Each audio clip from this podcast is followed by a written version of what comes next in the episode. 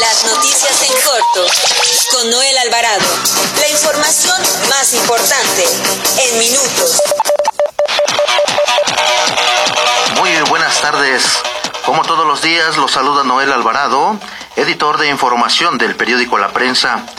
Transmitimos por el 760 de AM ABC Radio, sonido original de Organización Editorial Mexicana, la empresa periodística más grande e importante de América Latina.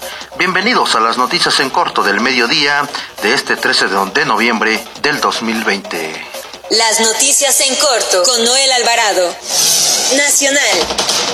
Investigadores de la Fiscalía General de la República cumplimentaron una orden de aprehensión por delincuencia organizada en contra del capitán en retiro, José Martínez Crespo, uno de los militares implicados en la desaparición de los 43 estudiantes normalistas de Ayotzinapa.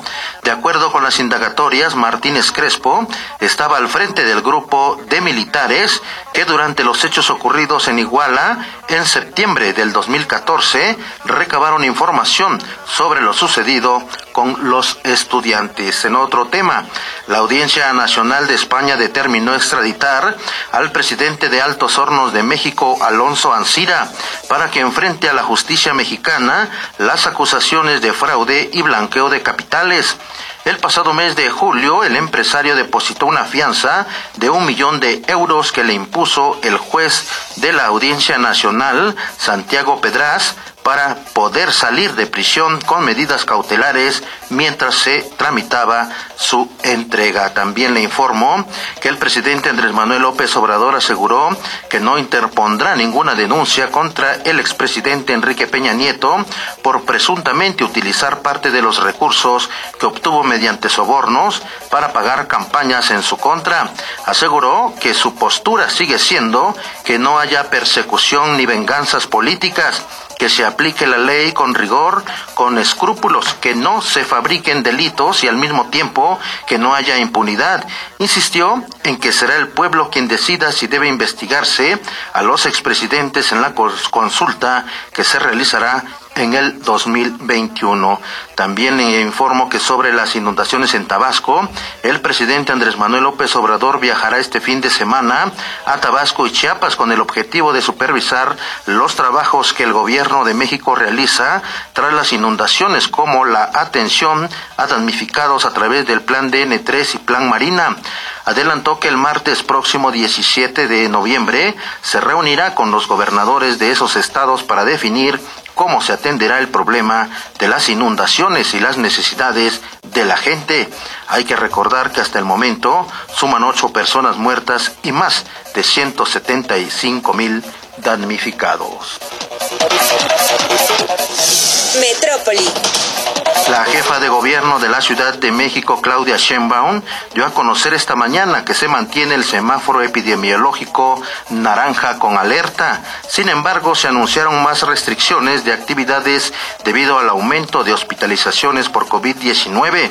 Entre las medidas nuevas que anunció el gobierno de la Ciudad de México se encuentra la suspensión del programa Reabre por un periodo de 15 días. Con ello, los bares y cantinas que hoy operan como restaurantes no podrán abrir.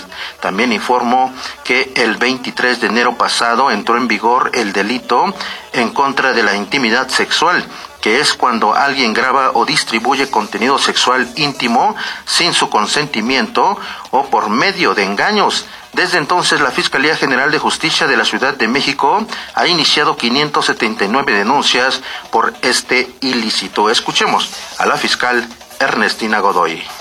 El pasado mes de julio creamos una unidad especializada en la Fiscalía de Delitos Sexuales para la atención de estas denuncias integramos ministerios públicos que han sido capacitados por la Guardia Nacional e instancias internacionales para el combate a delitos cibernéticos. Entre enero y octubre de este año hemos recibido 579 denuncias por este delito. Todas y cada una de las denuncias hemos realizado actos de protección inmediatos eliminando en el 100% de los casos las publicaciones digitales con contenido íntimo de las víctimas. En otro tema le informo que el gobernador del Estado de México, Alfredo del Mazo, realiza una gira de trabajo por el municipio de Valle de Bravo, donde encabeza la entrega de estímulos económicos a través del programa Salario Rosa. También le informo que el sistema de transporte colectivo dio a conocer que en el marco de la conmemoración del 110 aniversario de la Revolución Mexicana, el próximo lunes 16 de noviembre, el metro de la Ciudad de México operará con horario de día festivo, que es de 7 a 24 horas, por lo cual se pide a los usuarios tomar sus previsiones. De igual forma, tal eh, como aplica para los días domingos y días festivos, los usuarios podrán ingresar al metro con sus bicicletas durante todo el horario de servicio. Se recuerda que a fin de evitar aglomeraciones en la zona y como parte de las acciones por la contingencia sanitaria, se mantiene cerrada la estación Zócalo de la línea 2.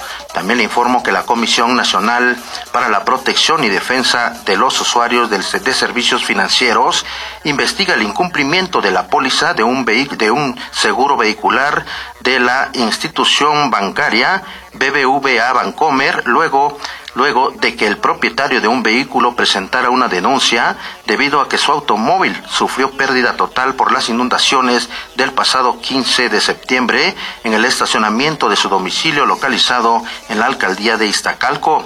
El afectado señaló que la empresa incumplió, con lo estipulado en la póliza e incluso acusó que le han ocultado los peritajes. El afectado adelantó que debido al incumplimiento también presentará en los próximos días una denuncia ante la Fiscalía General de Justicia de la Ciudad de México por el delito de fraude en contra de BBVA, ya que aseguró que hasta la fecha los ejecutivos solo le han dado largas para entregarle los dictámenes en el que determinaron la pérdida total de su automóvil. Nota roja. Seis negocios del centro histórico que eran utilizados como puntos de venta de droga fueron cateados durante la noche por elementos de la Secretaría de Seguridad Ciudadana de la Ciudad de México, quienes aseguraron más de 200 dosis de distintos narcóticos. Los establecimientos eh, disfrazaban sus actividades ilícitas donde realizaban la venta de otros artículos como visituría, según consta en las carpetas de investigación iniciadas por la Fiscalía Capitalina. Las órdenes de cateo fueron libradas por los jueces de control, cuyos mandatos judiciales fueron cumplimentados en dos inmuebles de la vecindad marcada con el número 51 de la colonia Centro, en dos locales de la calle Colombia y en dos negocios con razón social novedades, Juanita y Melissa. También informó que uniformados de la Secretaría de Seguridad Ciudadana de la Ciudad de México realizaron un operativo y cateo en un domicilio ubicado en la colonia Golondrinas, en Álvaro Obregón, que era utilizado como almacén y venta de narcóticos.